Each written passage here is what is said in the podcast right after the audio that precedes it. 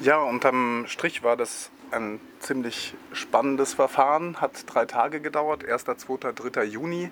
Angeklagt waren ja sieben Menschen, die, wie du schon sagtest, gegen das Atommüllendlagerprojekt CGO bei Bühr protestiert haben und sich laut Staatsanwaltschaft als kriminelle Vereinigung organisiert haben sollen. Ähm, ich hatte ja schon erzählt, es gab dort eine große Demo, es gab äh, hunderte Menschen, haben diesen Prozess begleitet äh, kritisch. Nun, der Prozess war erfolgreich in mehrerlei Hinsicht und zwar sowohl vom Protest, von der medialen Begleitung als auch von dem juristischen. Also es gab eine ziemlich fitte Anwältinnen-Crew. Äh, acht Menschen haben eine kollektive Verteidigung gemacht, äh, Anwältinnen aus Lille und Paris und Grenoble. Ähm, und die haben ziemlich scharf und hart argumentiert und eigentlich diese ganzen Ermittlungen, die ja sich über mehrere Jahre gestreckt haben, sehr fett auseinandergenommen. Ähm, es wurden ja über 20.000 Seiten Ermittlungsakten dabei äh, auf den Tisch gelegt. Ähm, es gab eigentlich im Wesentlichen eine harte Kritik an den Mitteln, die angewendet wurden, nämlich eigentlich alle aus dem Antiterrorregister. Es gab äh, 85.000 Telefonate und äh, SMS-Verkehr wurde äh, observiert und es gab naja, äh, akustische Raumüberwachung, es gab äh, GPS-Ortung von Fahrzeugen, es äh, gab IMSI-Catchern bei während Verfahren, eine, eine, die ganze Panoplie, das ganze Register eigentlich, was eher eben aus dem Antiterrorkampf kam. Ähm, und vor allem der Ermittlungsrichter, einer der wesentlichen Zeugen, die vorgeladen wurden von der Verteidigung, wurde dann auch laut Est Républicain, laut der Lokalzeitung quasi auf dem Barbecue gegrillt.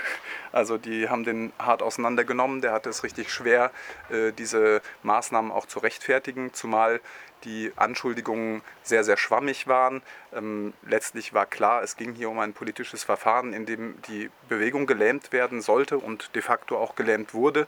Es waren ja nicht nur die sieben Beschuldigten äh, Opfer dieser, dieser Angriffe, sondern eben die ganze Bewegung in, äh, in Bühr äh, ist quasi bewacht und reprimiert worden. Ähm, und nun äh, letzten Endes ging es so aus, dass die Plädoyers auch aufgezeigt haben, wie schwach die Anklage war. Äh, das Höchste, was gefordert wurde gegen eine der sieben Personen, war ein Jahr Haft und alle anderen haben Bewährungsstrafen äh, nun angedroht bekommen im Plädoyer der Staatsanwaltschaft. Das äh, zeigt ein bisschen, äh, wie das Ganze in sich eigentlich zusammengebrochen ist. Äh, kriminelle Vereinigungen, da reden wir von bis zu zehn Jahren Knast. Ähm, eigentlich äh, war das auch ein wesentlicher Punkt, nochmal wirklich darzustellen, inwieweit hier absolut die falschen Mittel und auch aus rein politischer Motivation die härtesten Mittel gewählt wurden, um eigentlich mit Kanonen auf Spatzen zu zielen und äh, dort äh, ein Resultat, nämlich die Lähmung der Bewegung zu erreichen. Und nun ist im Prinzip der, der Prozess äh, nach drei Tagen ging der zu Ende und es gab naja, eine mediale Resonanz, die war äh, erstaunlich äh, gut. Es war wirklich auch allen, es gab eine große journalistische Beteiligung. Das Ganze fand ja in zwei Sälen statt, auch wegen Corona-Auflagen.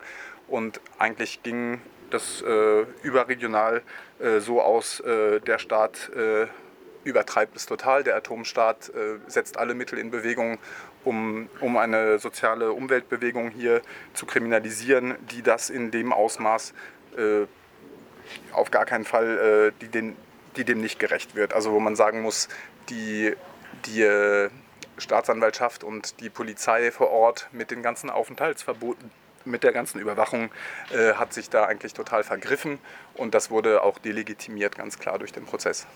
Wie ist denn das Urteil ausgefallen? Das Urteil steht erst noch an. Das wird am 21. September äh, gefällt in Bar-le-Duc. Also das äh, hat so eine, das ist nicht, nicht ganz wie in Deutschland. Das ist nicht so, dass es dann äh, ratzfatz geht und eigentlich äh, die Plädoyers stehen jetzt im Raum und das Gericht hat sich im Prinzip äh, drei Monate Zeit genommen, dreieinhalb Monate Zeit genommen, also inklusive Sommerpause, um jetzt am 21. September das Urteil zu verkünden. Ähm, da wird jetzt dann äh, mal abgewartet, was die was, das, was die Kammer, was die Strafkammer dann jetzt aus diesen Plädoyers macht. Natürlich, die Verteidigung hat auf Freispruch plädiert für sämtliche Beschuldigte und ähm, Äh, jetzt muss man mal abwarten, ob da überhaupt dann eine, wirklich eine harte Verurteilung rauskommt, ob da mehr als äh, Bewährung bei, Bewährungsstrafen bei rauskommen. Ähm, und im Zweifel gibt es natürlich da auch noch äh, sowohl äh, Revisions- als auch ähm, Berufungsgründe. Äh, das könnte dann im Zweifelsfall, wenn es uns zu hart, zu teuer wird, äh, in die nächste Runde gehen. Teuer wird es ja in jedem Fall, auch weil in Frankreich das nicht so üblich ist, dass der Staat dann die sämtlichen Kosten des Verfahrens trägt, zumal ja auch die Repression, die es schon gab, die Aufenthaltsverbote, die Tatsache, dass die Leute sich zwei Jahre nicht sehen konnten. Das sind alles Sachen, die könnten noch zivilrechtlich angefochten werden. Das müsste jetzt extra in einem separaten Verfahren sozusagen äh, erstritten werden, dass man da nochmal Kompen Kompensation für kriegt, dass man da nochmal einen Ausgleich kriegt für die, für die Bestrafung, die letztlich vor, dem, vor der Eröffnung des Verfahrens schon erfolgt ist. Ähm, genau, das wird abzuwarten sein. Auf jeden Fall können wir gespannt sein. In zwei Wochen wird, Bar-le-Duc, äh, wird in Bar-le-Duc das Urteil gesprochen.